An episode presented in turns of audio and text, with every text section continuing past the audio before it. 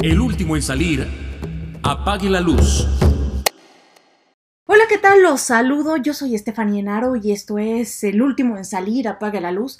Y como cada miércoles me da mucho gusto darles la bienvenida a este nuevo episodio de mi podcast, en donde voy a estar hablando de un escenario que tal vez a los mexicanos nos cueste un poco de trabajo creer, pero que cada vez está sonando con más fuerza en el mundo.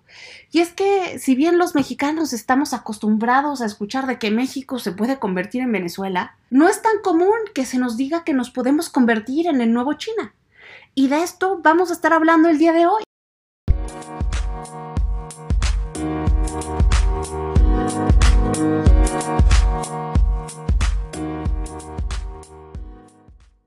Vamos a comenzar con un primer bloque hablando de la contracción de la economía china ante la pandemia. Después vamos a seguir de cómo se han tensado las rivalidades geopolíticas con Estados Unidos. Y después vamos a explorar los escenarios en donde México puede aprovechar esta oportunidad y vamos a rematar en el cierre con las cinco fake news más importantes o más absurdas del momento, porque también hay que decir la verdad, a veces son absurdas.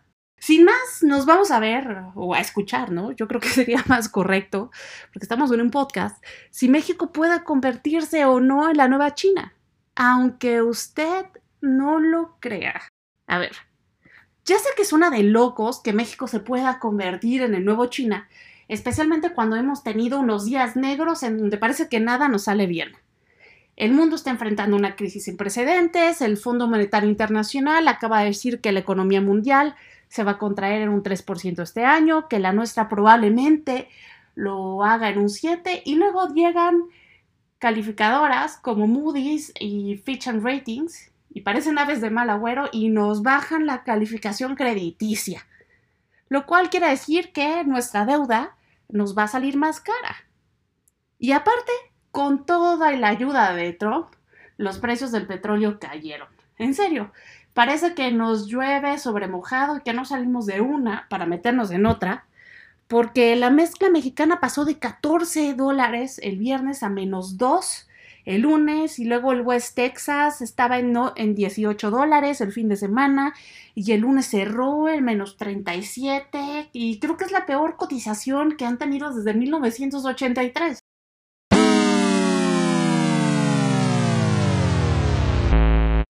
En serio, el mundo está loco y aunque nosotros estemos en cuarentena, no para. Pero lo bueno de todo esto es que así como hoy el panorama puede verse negro, mañana podría ser otra historia. Porque la guerra que hay entre Estados Unidos y China por el dominio mundial y nuestro amigo el coronavirus, no puedo creer que no lo haya mencionado hasta ahorita, pero bueno, podría ponerle punto final a los 30 años que China lleva siendo la fábrica del mundo. Recuerden que como dice José José, lo que un día fue no será. Y para entender esto es necesario ver lo que está pasando con la economía de China. Miren, el brote del coronavirus está afectando a China mucho más de lo que se dice.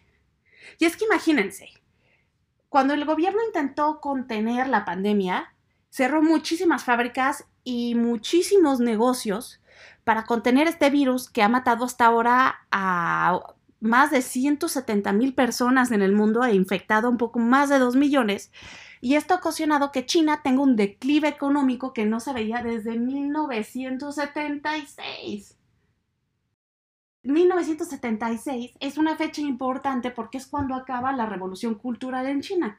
Imagínense todo lo que tiene que estar pasando para que la contracción del 6.8% que tuvo en este primer trimestre se compare con lo que estaba pasando en 1976.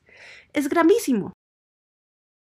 La economía se está tambaleando por la pandemia y lo que preocupa no es el impacto inmediato que esto está teniendo, sino las consecuencias que esto va a tener en la cadena mundial de suministros y esto va a hacer que mucha gente en el mundo, incluidos nosotros los mexicanos, se replantee su dependencia de China. Y miren, aquí Trump no se la va a pensar dos veces, porque hemos visto que ya ha cambiado su Make America Great Again por un China debe pagar. ¿No le echa ahora la culpa de todo a los chinos? Pues bueno, parece que este es el nuevo grito electoral de Mr. Twitter. bueno, ya. Y en serio, los asiáticos han vuelto su enemigo público número uno y esto hace que por el momento Trump nos deje un poquito en paz a los mexicanos. Ojo, pero que Trump nos deje en paz no quiere decir que los chinos lo hagan. Porque, a ver, acuérdense del año pasado cuando Trump empezó como loco a ponerle aranceles a China y China le contestó y entonces México se convirtió en el primer socio comercial de Estados Unidos y desbancamos a China. ¿Pero qué creen? También muchos fabricantes chinos trajeron sus fábricas a México para seguir exportando desde nuestras fronteras a Estados Unidos sin tener ningún problema. Así que los chinos también nos tienen en mente. Ahora, si Trump se reelige, la incógnita de qué va a pasar con China, de si lo podemos seguir teniendo como proveedor o no, va a aumentar porque no se va a saber qué va a pasar con la fase 2 del acuerdo comercial que ya estaban firmando Estados Unidos y China para ponerle fin a esta guerra comercial. Y entonces, si esto fracasa, elegir un país pues no va a ser fácil para millones de industrias y el TEMEC puede hacer que México se ponga en el mapa de muchos empresarios. También hay que tomar en cuenta que el TEMEC exige un incremento de contenido regional para automóviles y esto influye. México fabrica muchos automóviles y esto puede aumentar por sustitución a China. Aparte de que Trump y López Obrador se llevan re bien. ¿A poco no? ¿No se acuerdan de cuando ganó López Obrador que Trump se emocionó y dijo que estaba feliz porque ya había un Juan Trump del lado de la frontera?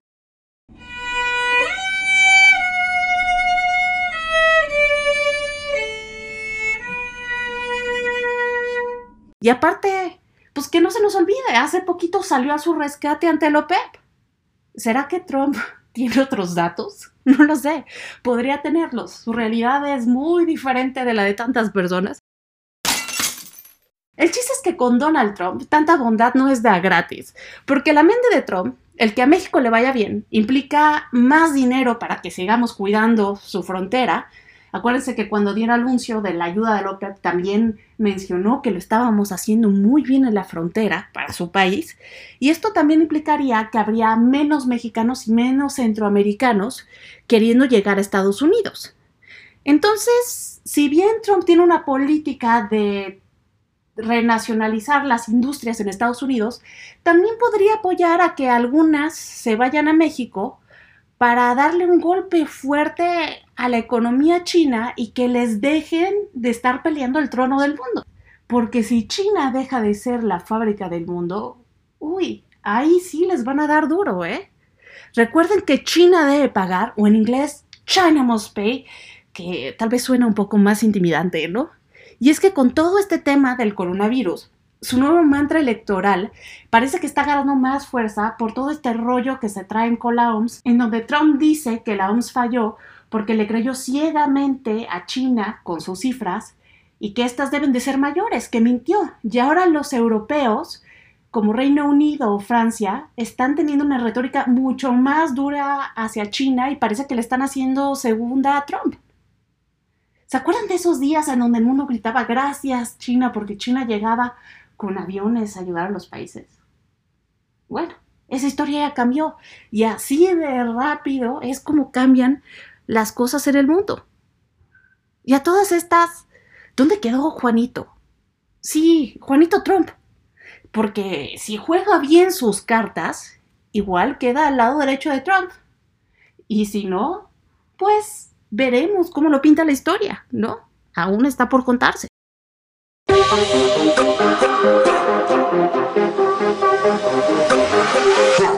Bueno, el que México se convierta no en el nuevo Venezuela, sino en el nuevo China, que para mí estaría muchísimo mejor, podría no estar tan lejos de la realidad, porque con todos estos cambios que el coronavirus ha provocado en el mundo, ya hay empresas que están viendo a México como el nuevo China y tienen planes de mudarse. Miren, el otro día estaba leyendo una noticia que decía que la Cámara de Comercio y Tecnología México-China dice que cada mes los buscan 10 empresas que se quieren mudar de China a México y que al final solamente lo hacen 3 o 4. Pero bueno, Esto es algo bueno y que ya está pasando aún en tiempos de coronavirus. Miren, les tengo un ejemplo que acaba de pasar en estas semanas de un proveedor de piezas de Mazda que estaba en la provincia de China, de Jiangsu, donde las cadenas de suministro han sido muy afectadas por el brote del coronavirus y está lejísimos. Pero bueno, esta compañía se trajo toda su fábrica para acá a 13.000 kilómetros de distancia y se instaló en Guanajuato porque ya no podía seguir trabajando ahí. Y para seguir haciendo fuerte este punto, hay una firma de abogados eh, de Estados Unidos que se llama Foley Nardener, que hicieron una encuesta acerca del comercio internacional y tendencias en México y le preguntaron a 160 directivos de empresas del sector automotriz y tecnológico eh, que qué van a hacer con todo esto del coronavirus, que si se van a quedar en China o si se van a mover. Y muchos dijeron que en los próximos dos o cinco años tenían planeado venirse a México. Y estas sí son buenas noticias y nos caerían como anillo al dedo, porque imagínense, la inversión extranjera directa redirigida a México desde Estados Unidos, China y Canadá podría estar entre 12 y 19 billones de dólares anuales y esto haría que nuestro PIB creciera en un 4.5 anual. ¿Qué no era esto lo que Juanito Trump, López Obrador prometió al inicio de su presidencia? pues incluso él también le quedaría bien. Y miren, es que tenemos todo para hacerlo bien. México es el mejor posicionado para sacar ventaja de esta riña geopolítica entre Estados Unidos y China, porque somos la única frontera con bajos precios que tiene un tratado de libre comercio de Estados Unidos. Entonces, nuestra eterna maldición podría ser una bendición.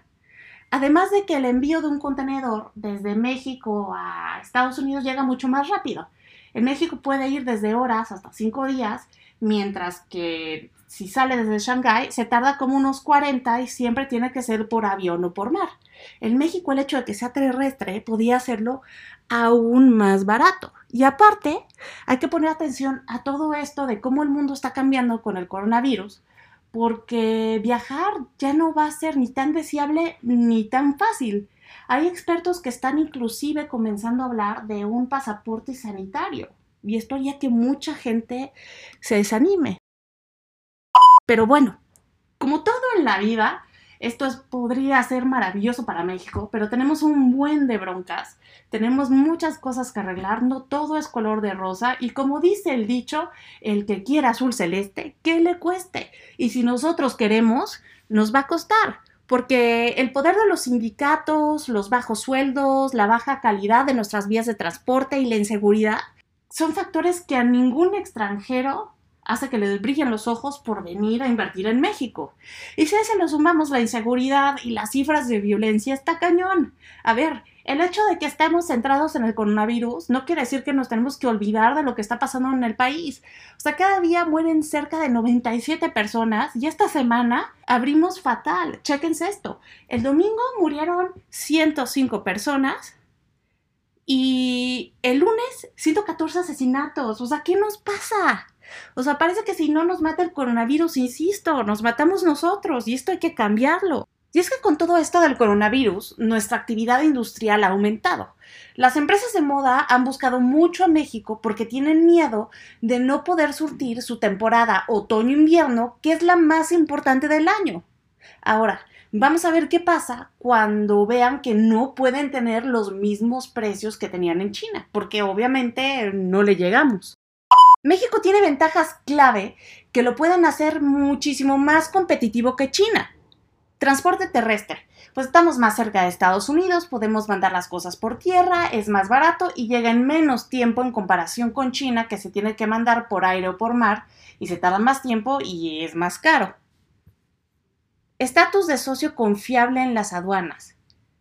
Bueno, esto es algo que se dio a raíz del 11 de septiembre que aplica tanto para proveedores como para transportistas, y si ya cumpliste con ciertos requisitos, pasas más rápido las aduanas. Esto nos ayuda muchísimo. Leyes más fuertes sobre propiedad intelectual. Esto es muy importante para los estadounidenses porque dicen que muchas veces lo que mandan a fabricar a China se lo terminan copiando y con el TEMEC estas leyes se hicieron más fuertes. Entonces ya tenemos otra palomita. Mismo uso horario. Hay quien dice que es mejor trabajar en otro uso horario porque cuando tú te vas a dormir el otro trabaja, pero también es cierto que si hay un problema o tienes una duda, tienes que frenar todo hasta que el otro despierte. Entonces estar en el mismo uso horario podría ser también una ventaja. Mayor coordinación entre compañías. Esto es súper importante porque cuando estás cerca, pues te enfocas en mandar las cosas por tierra y no te distraes de lo que mejor te sale. Mientras que si lo haces con China, pues tienes que buscar millones de empresas de logística, ver qué te da el mejor precio, que van a llegar bien las cosas y te, te va muchísimo tiempo en enfocarte en cosas que tal vez te restan compatibilidad o te quitan tiempo. Ahora que ya saben todo esto, ha llegado la hora de desmentir las cinco fake news más importantes o más absurdas del momento. La secadora de pelo sirve para tratar los síntomas del coronavirus.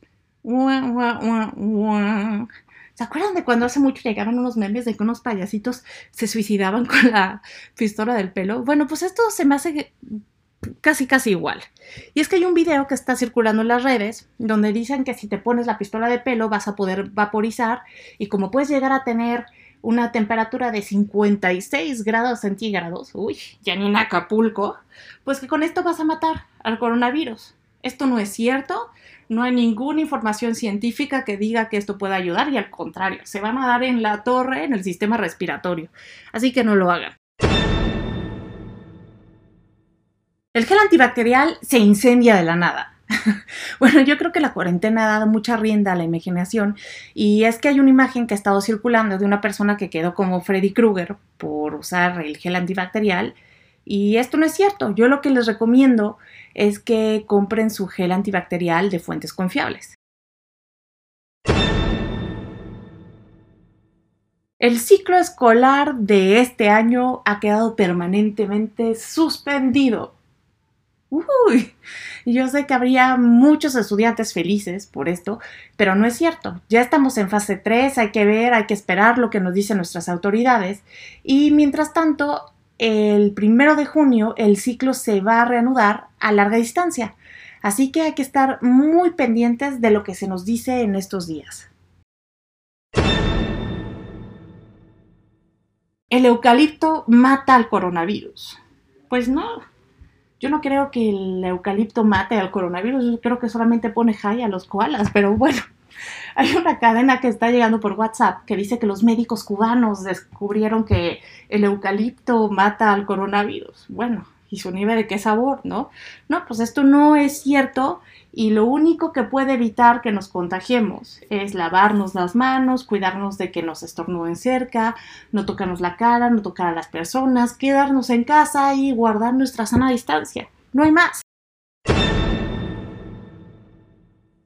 El humo del cigarro transporta el coronavirus. Suena maravilloso. Esto se lo hubiera dicho hasta yo a unos amigos que quiero que dejen de fumar. Pero no, esto no es así. Lo que pasa es lo que ya sabemos. El cigarro te da en la torre al sistema respiratorio y esto hace que estés más propenso que te dé coronavirus, pero nada que ver con que lo transporta. Así que si pueden, dejen de fumar, no les cuesta nada. Estamos encerrados en la casa y hay todo el tiempo y todas las ganas del mundo para hacerlo.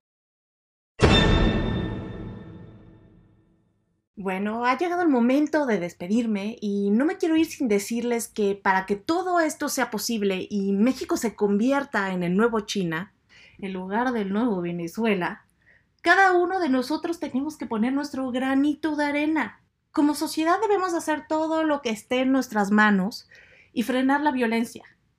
Porque para cómo van las cifras, parece que si no nos mata el coronavirus, nos matamos entre nosotros, caray. Y así difícilmente alguien va a querer invertir aquí o simplemente cuando todo esto acabe no va a quedar nadie. Así es simple.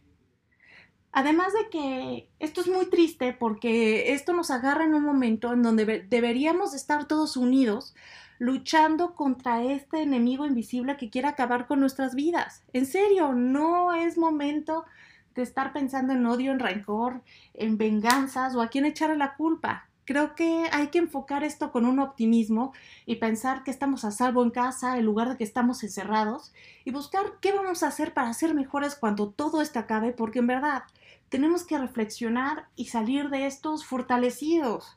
no desaparecidos o debilitados.